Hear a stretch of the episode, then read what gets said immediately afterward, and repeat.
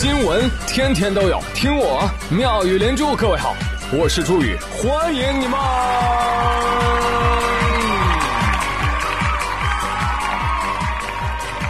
谢谢谢谢谢谢各位的收听啦！我听说有个企业申请复工，领导说：“哎呀，那你们口罩足够复工了？”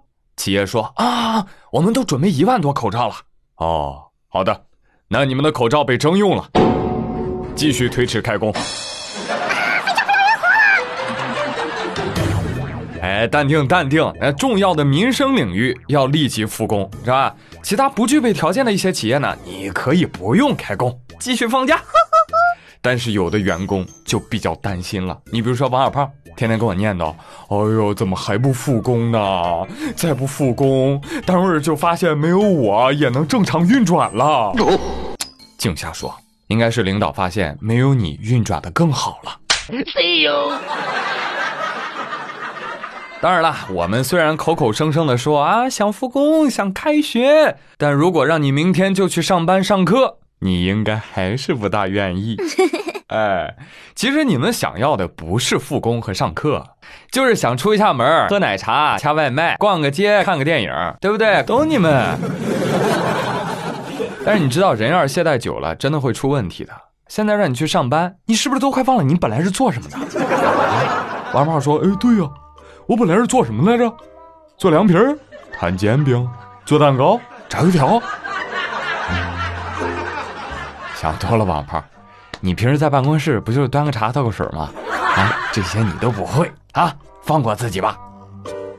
这家伙王小胖一提到吃的，顿时就觉得有点饿哈，饿死了啊！这些天在家特别饿啊。这半个多月以前，我要是知道那是我最后一次出门，那我绝对不会只是草草的吃一顿二十八块钱的麻辣烫。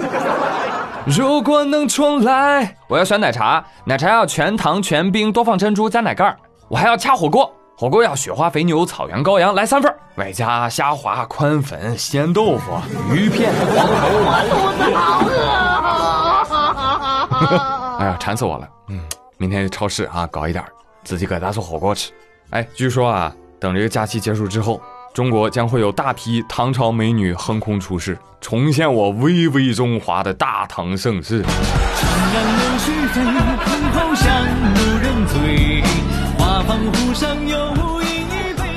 待到疫情结束，谁也别笑谁胖，好不好？话说我们在国内肥成猪，听说日本的鹿都快饿成狗了。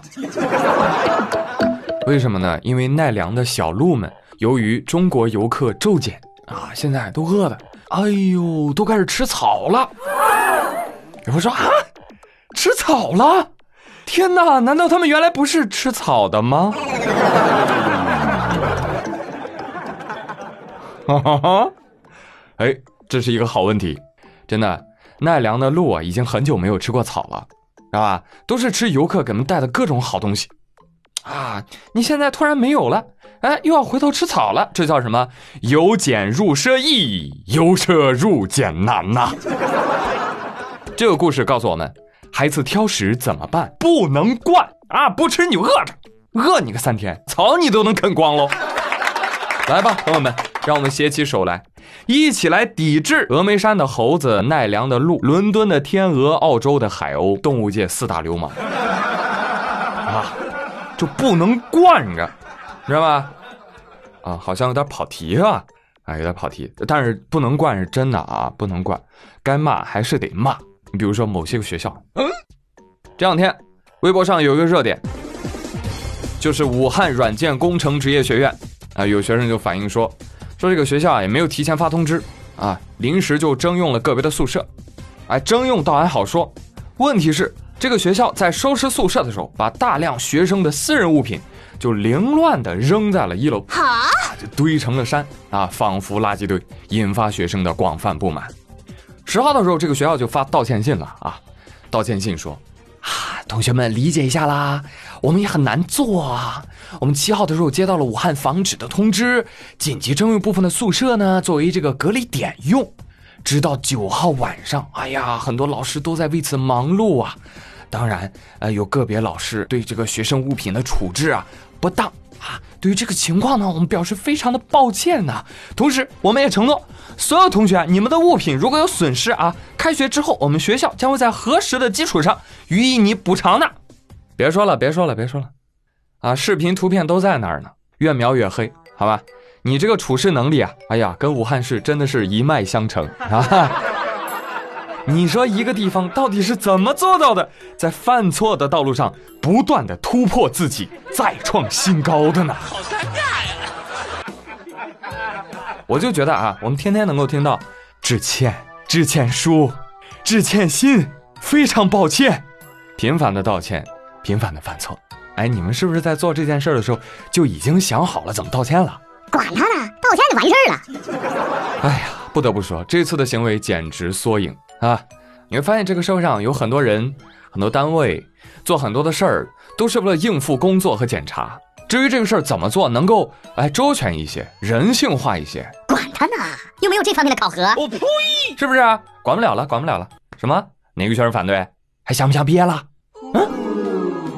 哼，哎，一直如此，啊。Always，道歉也是这样啊，口口声声的说，嗯，我们开学之后啊，啊，核实之后再赔偿。我想问一下啊，你扔都扔了，怎么核实？对呀，我说啊，我褥子里有我爸给我的三万块钱零花钱，学校你能赔我吗？饭可以乱吃，话不能乱讲啊。那后来要真核实，你又核实不了，你咋办呢？再道歉呢？另外还有。有一些同学反映，我的四六级、计算机二级、普通话证书什么的怎么办？都给扔了吗？天哪，白考了，这个怎么办？嗯，呃，而且他们还是学生啊，很多东西都是省吃俭用买的，你们当垃圾就给扔了，回头他们又要大量采购一遍，这个真的是给点补偿就能够糊弄过去的吗？那这样吧，小领导。我呢，给你二百块钱，行不行？回头呢，我上你们家，把你们家东西也都给扔了，可以吗？什么房产证、结婚证、转生证，哎呦，这还有结扎证，是吧？都给你扔了。而且啊，我扔完了我才告诉你，不好意思啊，嘿嘿嘿嘿，我道歉啊，我道歉了，你就不能骂我，你知道吧？而这个过程当中，最让人百思不得其解的是，这个吴软呢。把这个杂物零零碎碎的搬出宿舍，然后再从楼上扔下去，然后再清走。哎，这比把杂物直接扔箱子或者袋子里统一搬走还麻烦，好吗？你图啥呀？你这个工作流程它既不省事儿也不省时啊，咋想的啊？当然，有的朋友说了，嗯，咱说话不腰疼，那要你弄，你怎么弄啊？不好意思，有人做得更好。同样一件工作，同样是临时征用校舍，做出来的效果就很不一样。这所学校是谁呢？江汉大学。江汉大学的老师们在收拾的时候，就已经在学校的群里面跟大家通气儿了。啊，很多老师都说，我们在收拾的时候啊，连一根头绳都给打包了，坚决不遗漏任何物品。毕竟啊，丢了任何东西，学生还得再买。还有的老师说，嗯。挺多东西，挺多，出汗也挺多。哎呀，感觉自己啊，就像妈妈对待自己的孩子一样，东西都给你们收好了，臭袜子也装了。其实啊，学生们的要求不多，别老呛他们。征用可以，当然可以，但请把我们的东西打包标注好，另外放置就 OK 了，回来还能找得到，用得着。因为疫情只是一时，而学还得上。日子还得过呀，还有啊，看到很多事不关己的人在呛学生，觉得他们矫情。不好意思，法治国家依法办事。我国突发事件应对法第十一条、第十二条规定，有关人民政府及其部门为应对突发事件，可以征用单位和个人的财产。被征用的财产在使用完毕或者突发事件应急处置工作结束后，应当及时返还。财产被征用或者征用之后毁损灭失的。应当给予补偿，所以啊，别拿什么危难时刻做幌子，同事紧急，照样有人可以做的有条不紊、临危不乱，做得更好。那为什么非得搞得像野猪拱过的苞米地呢？反思你自己呀，吴软。好的，朋友们，反思大会还在进行当中啊。下一个点名嘉宾，不对，下一群点名嘉宾分别是你、你、你、你、你、你、你、你、你、你、你，对，就是散装江苏。哎，这个事情啊，还要从二月七号国务院联防联控机制新闻发布会开始说起。国家卫健委有关负责人表示啊，我们拟建立一个全国十六个省份对口支援湖北各地市的支援关系啊，以一省包一市的方式。全力的支持湖北省加强病人的救治工作。好，这个机制一发布，宛如一支穿云箭，全国各省市自治区和南京市、常州市、徐州市、淮安市、南通市、宿迁市、无锡市、扬州市、盐城市、苏州市、泰州市、镇江市、连云港市来相见。另外还有昆山、江阴、东台、建湖、泰兴、沭阳、蔷薇村代表队。这个被支援的湖北孝感说：“啊，这说好了不是江苏救援队吗？”对呀，我们都是啊。他来了，他来了，他带着物资走来了。孝感机场出现了二十多支支援湖北的救援队，一支来自广东，一支来自山东，还有十五六七八支来自江苏。直到救援结束，湖北人民可能仍然不知道江苏到底派出了多少支医疗队。没关系，江苏自己都不知道。哦。啊，那那那还是感感谢你们啊，感谢江苏啊！同时，孝感人民深深的感受到江苏是散装的。说到散装，啊，这个散装江苏到底有怎样的特点呢？有很多的网友，尤其是江苏的朋友啊，努力给大家做出解释，啊，告诉大家，我们江苏的散装啊，不是以市为单位的，至少是县。哎，以特产为例。你有没有听过黄桥烧饼啊？但你没听过泰州烧饼吧？你是不是听过高邮咸鸭蛋呢？但你没有听过扬州咸鸭蛋吧？你是不是听过盱眙龙虾呀？但你没有听过淮安龙虾吧？你是不是听过阳澄湖大闸蟹呀？但是你没有听过苏州大闸蟹吧？你是不是听过宜兴紫砂壶啊？但是你没有听过无锡紫砂壶吧？散装的太明显，该配合的演出视而不见。虽然有江苏的朋友听到“散装”这个两个字儿吧。也不是特别高兴啊，那我们还是很团结的啊，骗谁呢？但其实呢，全国人民都知道啊，苏大强嘛，啊又大又强啊，哎，江苏各市发展好是有原因的，因为每一个市都有自己独特的个性啊，互相竞争，互相进步啊，这就是全国人民都喜爱的江苏。有朋友说，哎哎，打住，先不要煽情了，错了错了错了错了错了，啊嘞，国家卫健委啊。此前就从未公布过援助配对名单。昨天，央广网发布了国家卫健委提供的官方权威的配对名单，而其中江苏对口支援的城市是黄石。孝感一脸懵逼，说散就散，还要什么体面？太残忍了！大型拆 CP 现场啊！但是我听说很多的救援物资还有医疗队已经出发了呀。我那那他们不会跑错地方了吧？喂，南京、无锡、徐州、常州、苏州、南通、连云港、淮安、扬州、镇江、泰州、宿迁、江宁、昆山、常熟、张家港、江阴、太仓、溧阳、宜兴医疗队，你们别走错路了呀！虽然不是去孝感，但是散装江苏的画风不会因为目的地的改变而改变，仍然是十三太保大路朝天的状态。江苏说：“我不配拥有姓名吗？”对，只有高考的时候，你的名字才统一过，散散的，很安心。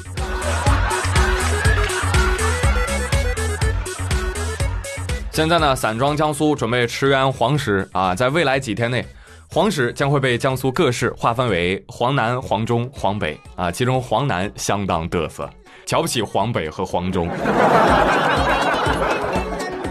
当然了，段子归段子，虽然江苏是经济强省，但说实话，医疗资源并没有多逆天。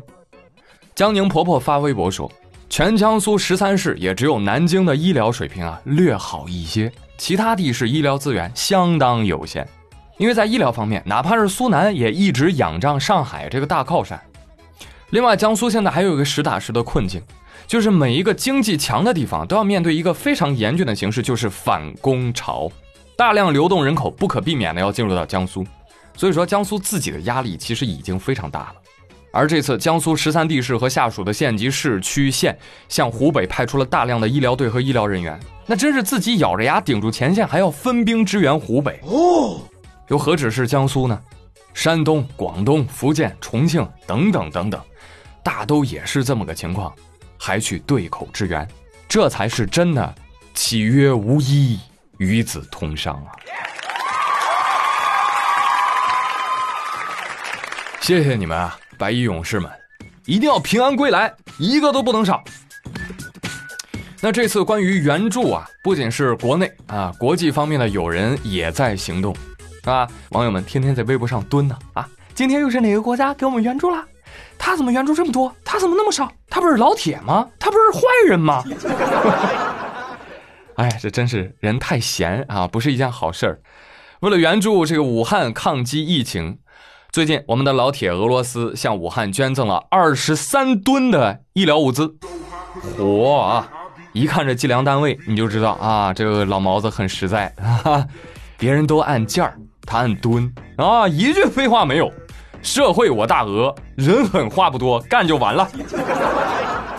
毛啊，傻不傻？这口罩、防护服、手套啥的呢，本来就很轻啊。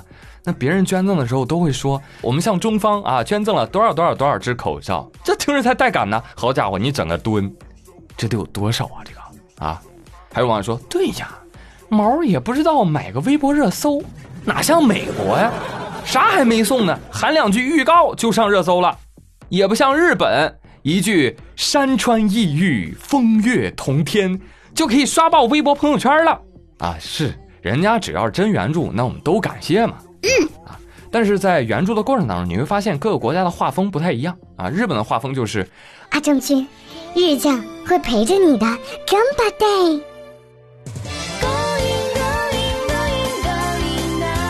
而老毛子呢？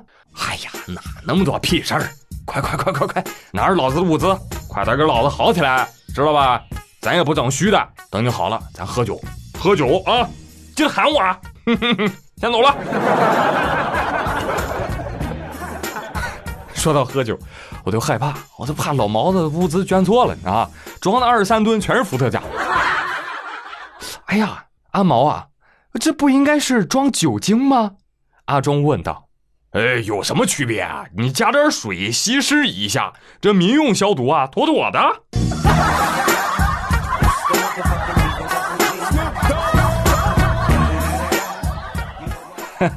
开玩笑，开玩笑啊！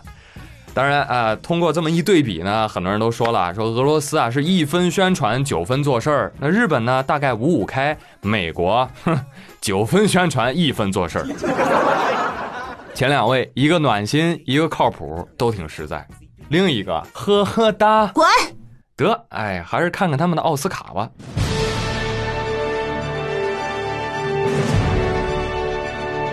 话说，在第九十二届奥斯卡颁奖典礼上。韩国导演奉俊昊凭借《寄生虫》这部电影连拿四奖啊！我天，最佳影片、最佳导演、最佳国际电影、最佳原创剧本，创造了外语片首次获得奥斯卡最佳影片的历史。这个消息传到韩国国内啊，他们总统文在寅都嗨了，在青瓦台主持会议之前，先鼓掌庆贺。我们韩国的骄傲，思密达。但是对此呢？很多网友表示很疑惑，啊，这部电影我也看过呀，啊，不就是讲那个海上飘来很多那个寄生虫的微小生物，他们就以寄生人类脑部为目标，指使人类互相残杀吗？这片子能拿奥斯卡吗？五十块钱包邮的吗？大哥，你看的是《寄生兽》好吧？日本的片子啊？哦 哦，这这样的。哦，怪怪不得我热搜点进去，我都不认识这几个人。行了，这部片子我已经看过了，很不错，很不错，建议大家看一看。呃，反正闲着也是闲着啊。当然了，看到别人拿小金人我们也不能太酸，是吧？哎，虽然我们没有拿到小金人是吧？但但但但但但你们的小金人都是 Made in China，对不对？虽然我们没有奥斯卡啊，但是我们生活当中的戏精啊，哪儿哪儿都是。尤其是这次疫情所表现出来的，很多人都有超长的表演天赋，真的是让人叹为观止。这要是发奖啊，小金人都跟口罩一样，根本买不到。哎，希望天佑中华，少一点戏精，多一点医生吧。好吧？好嘞，我是朱宇，感谢大家收听本期的妙语连珠，我们下期节目再会喽。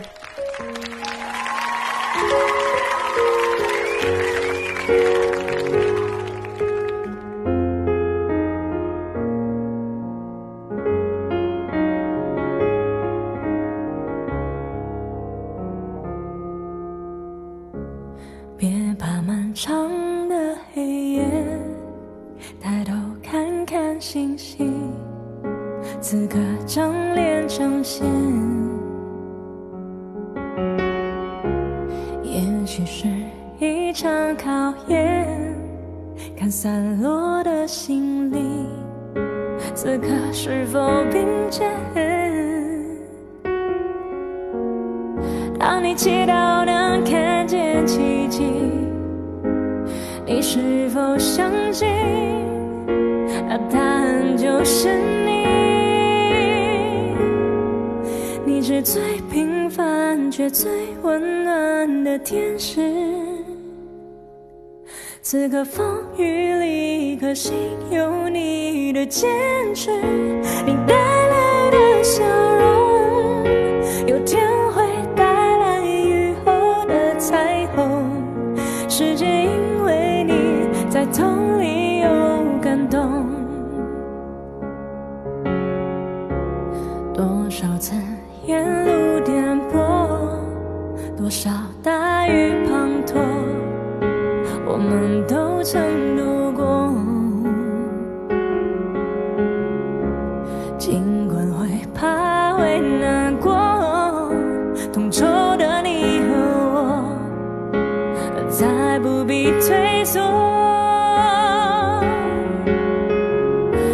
祈祷能看见奇迹，你是否相信？